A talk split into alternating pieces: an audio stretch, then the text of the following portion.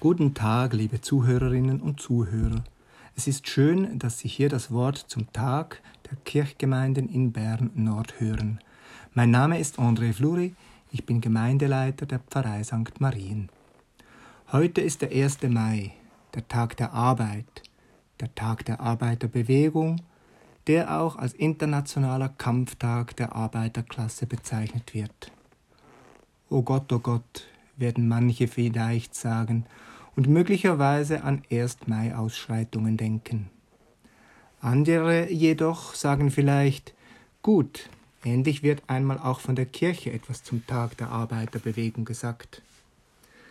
Tatsächlich sind Kirchen im Laufe der Geschichte nicht nur auf Seiten der Fürsten, Vögte und mächtigen Unternehmer gestanden, sondern immer wieder sehr stark für die Arbeiterinnen und Arbeiter eingetreten. Zum ersten Mal wurde 1856 in Australien an einem 1. Mai für gerechtere Arbeitsbedingungen demonstriert. Es war die Zeit der Industrialisierung bzw. der industriellen Revolution. Diese industrielle Revolution führte besonders im 19. und 20. Jahrhundert bei unzähligen Menschen zu allergrößtem Elend. Betroffen waren vor allem Bauernfamilien, Handwerker, Frauen, die zu Hause arbeiteten und niedere Angestellte. Sie wurden finanziell ausgebeutet. Der Lohn dieser Arbeitstätigen reichte nicht, um sich und ihre Familien zu ernähren. Daher wurden auch unzählige Kinder zur Arbeit gezwungen. So arbeiteten etwa in England in dieser Zeit Kinder bis zu 24, 64 Stunden pro Woche in Kohlewerken, tief unter der Erde. In der Weberei waren sogar 80 Arbeitsstunden pro Woche für Kinder üblich.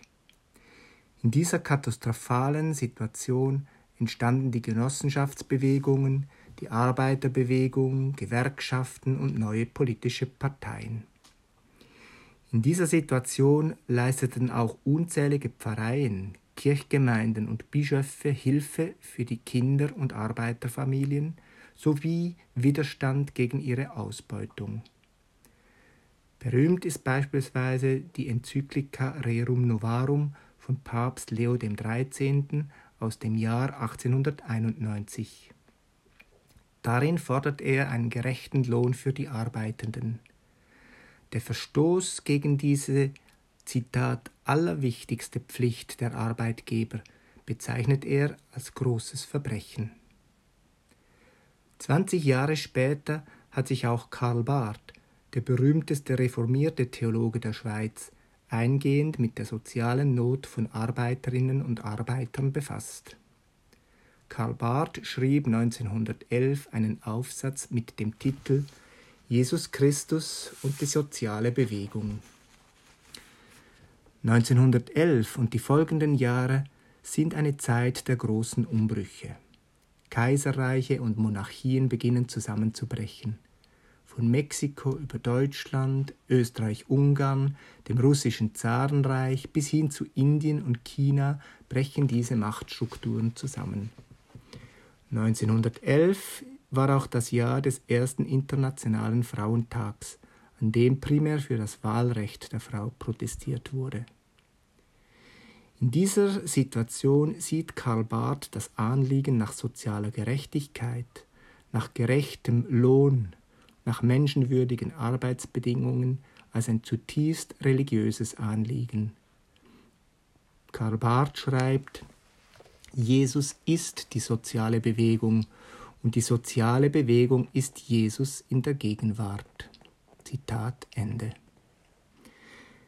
Liebe Zuhörerinnen und Zuhörer, es geht mir bei all dem Gesagten nicht um Parteipolitik. Es geht mir vielmehr um den Anspruch des Evangeliums.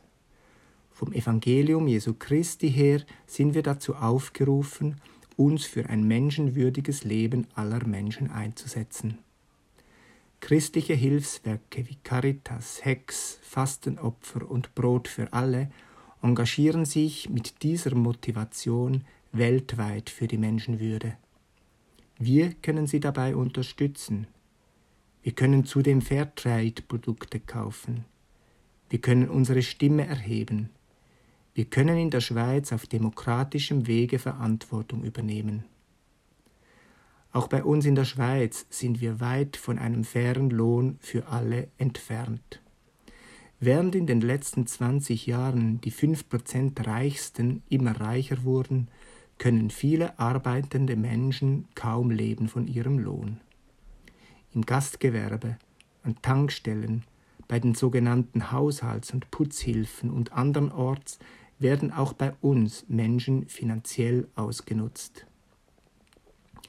Die 4000 Franken Mindestlohn, die der große Detailhändler Coop 2021 eingeführt hat, ist ein Schritt in die richtige Richtung. Und bestimmt sind 4000 Franken für einen Vollzeitjob nicht zu viel, um in der Schweiz leben zu können, besonders nicht für eine Familie.